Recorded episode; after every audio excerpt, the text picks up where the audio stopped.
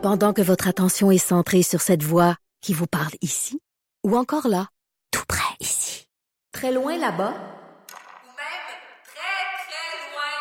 Celle de Desjardins Entreprises est centrée sur plus de 400 000 entreprises partout autour de vous. Depuis plus de 120 ans, nos équipes dédiées accompagnent les entrepreneurs d'ici à chaque étape pour qu'ils puissent rester centrés sur ce qui compte, la croissance de leur entreprise. Alors, la semaine dernière, on apprenait que euh, les proxénètes venaient recruter des jeunes filles des ados à Québec. On apprenait aussi comment ils recrutaient ces jeunes filles grâce aux leurs informatiques. Et on apprenait que, euh, bon, un jeune, un autre jeune présumé prédateur de 24 ans, Dylan Demers, s'est arrêté et que euh, lui aussi produisait du matériel pornographique avec euh, des, euh, des photos de jeunes. pour essayer de comprendre tout ça, là, ce phénomène-là, d'essayer de voir est-ce que les est-ce que les proxénètes sont, sont ben, pourquoi ils sont intéressés aux, plus jeunes, puis pourquoi les prédateurs seraient plus jeunes. On a rejoint Christian Joyal, qui est professeur chercheur en neuropsychologie, qui est expert de la question des prédateurs sexuels et des pédophiles à l'Université du Québec à Trois-Rivières. Il est aussi le directeur du Centre international de criminologie comparée. Bonjour, Christian. Bonjour. Vous êtes là, oui. Bon, mais merci d'être, euh, de vous joindre à nous. Euh, qu'est-ce que vous pensez de tout ça, vous, les nouvelles qui sortent comme ça? Nous, on a l'impression que les prédateurs pédophiles sont de plus en plus jeunes. Est-ce que c'est une impression qui est possible, fondée? Est-ce que, qu'est-ce que vous en pensez? Euh, ben, en fait, pas vraiment. Euh, on, ce qu'on voit depuis quelque temps, c'est qu'il y a de plus en plus le, le, taux de, d'hommes adultes qui sont intéressés par des jeunes est plus élevé qu'on croyait, mais c'est pas parce que c'est c'est différent d'il y a 50 ans. Là, c'est juste que maintenant, on a plus de moyens de le découvrir, surtout par Internet. Donc, euh, il n'y a, a, pas une recrudescence, il n'y a pas une augmentation de, de de gens qui sont atteints de pédophilie. C'est juste qu'on les, on réalise qu'il y en a plus qu'on pensait. Donc, ces gens-là ont toujours existé. Et on les découvre. Oui, oui, c'est ça. Il y a même dans d'autres époques lointaines, gréco-romaines, où c'était accepté. Là, ça dépend du niveau socioculturel. Ben, euh, mais avec Internet, on... oui, je vous écoute. Non, vous parlez d'hommes qui sont de plus en plus intéressés aux jeunes. Vous parlez plus de. Vous n'utilisez pas le terme pédophile dans ce cas-là. Euh, non, parce que pédophilie, euh, c'est un, ça fait partie des troubles mentaux. Il y a donc des critères diagnostiques qu'il faut rencontrer. Euh, par exemple, il faut que ça fasse plus que six mois qu'on a un intérêt, c'est-à-dire un fantasme, des fantasmes ou qu'on a passé à l'acte plus qu'une fois pendant une période d'au-delà de six mois. La majorité des gens qui vont agresser sexuellement des enfants ne sont pas pédophiles, ce ne sont ben ce ne sont que en guillemets là, des agresseurs sexuels qui peuvent aussi agresser des femmes adultes. Euh, donc c'est des gens plus antisociaux qui n'ont pas une préférence pour les enfants. Et euh, bonjour Monsieur euh, Joyal, c'est Mathieu Boisvelle, le co-animateur. bonjour. Je voulais savoir comment comment on réussit euh, dans votre euh, travail? Comment on vient, parce que je pense que vous traitez ces prédateurs-là, ces délinquants sexuels-là, comment on, réussit à, quand c'est possible de réussir, de les traiter, de les... Euh, de faire en sorte qu'ils sont plus attirés par les... Je sais que c'est une question en mille pièces, là, mais comment on s'y prend? Non, mais non, non, il y, a trois questions quand même dans, la, dans votre question, mais euh, premièrement, il faut savoir que le taux de récidive est quand même relativement faible, dans les 20% Donc, euh, il y a de l'espoir. Euh, c'est pas vrai que quelqu'un qui, qui, est atteint de pédophilie va récidiver. Au contraire, la majorité ne le feront pas.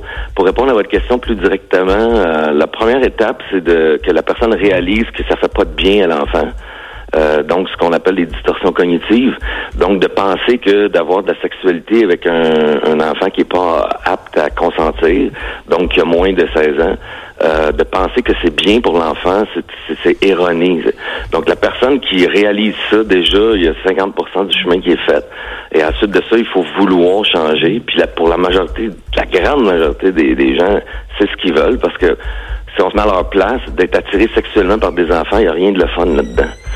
Et ceux qui récidivent, c'est ceux qui l'acceptent pas, puis qui, pensent, qui, qui, continuent dans leur distorsion cognitive. Ça, ça- ça se déclare quand, ça, cet attrait-là pour les, pour les gens? Ben, ça se déclare exactement comme pour n'importe quel attrait sexuel, c'est-à-dire à la puberté à peu près, lorsque les hormones sexuelles comme la testostérone, l'estrogène, euh, sont sécrétées à dix fois plus que, que quand on est un enfant. Oui, mais Et là, on réalise...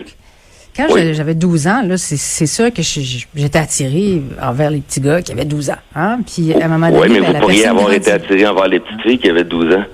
Ouais, d'accord, mais je veux- ce que je veux Ouais. dire, c'est que qu'est-ce qui fait que la personne continue à être attirée tout, tout le long de sa vie à- à- envers des, des gens qui sont plus jeunes que... que- Ben, c'est la même chose qui fait que vous êtes attiré tout le long de votre vie envers des hommes. Mhm. On le sait pas. Il y en a qui sont plus bisexuels. Il y a, surtout les femmes, ils ont une sexualité qu'on dit plus fluide. Là, c'est pas nécessairement d'être attiré toujours vers des hommes, mais il y a une échelle là-dessus de 1 à 6. Jusqu'où on est attiré vers des hommes ou des femmes. Euh, 1, c'est complètement des hommes pour un homme. Puis 6, c'est complètement des femmes pour un homme. Puis entre les deux, ben c'est comme, comme ça le dit, c'est in between. Mais ça, cette sexualité-là, elle est programmée génétiquement, puis elle est aussi modulée par l'environnement. Fait que si on a une prédisposition à être attiré vers des hommes, puis qu'on est dans un environnement où c'est c'est c'est c'est- c'est- c'est bien vu d'être attiré vers un sexe opposé, euh, on on va être comme ça toute notre vie. Oui, mais oui, mais c'est ça. Donc quelqu'un, on le sait pas encore. Si on savait à quoi c'est dû, c'est c'est- c'est ça sur quoi on travaille. Mais dans mon opinion, euh, il y a quelqu'un qui est attiré à 8 ans vers un, un autre garçon de 8 ans et à 40 ans qui est encore attiré par des garçons de 8 ans, ça c'est de la pédophilie, ben il l'a découvert quand il avait 8 ans, 8-9 ans, tu sais, ou 12 ans, peu importe. Mais ça reste fixé toute la vie, comme l'orientation sexuelle.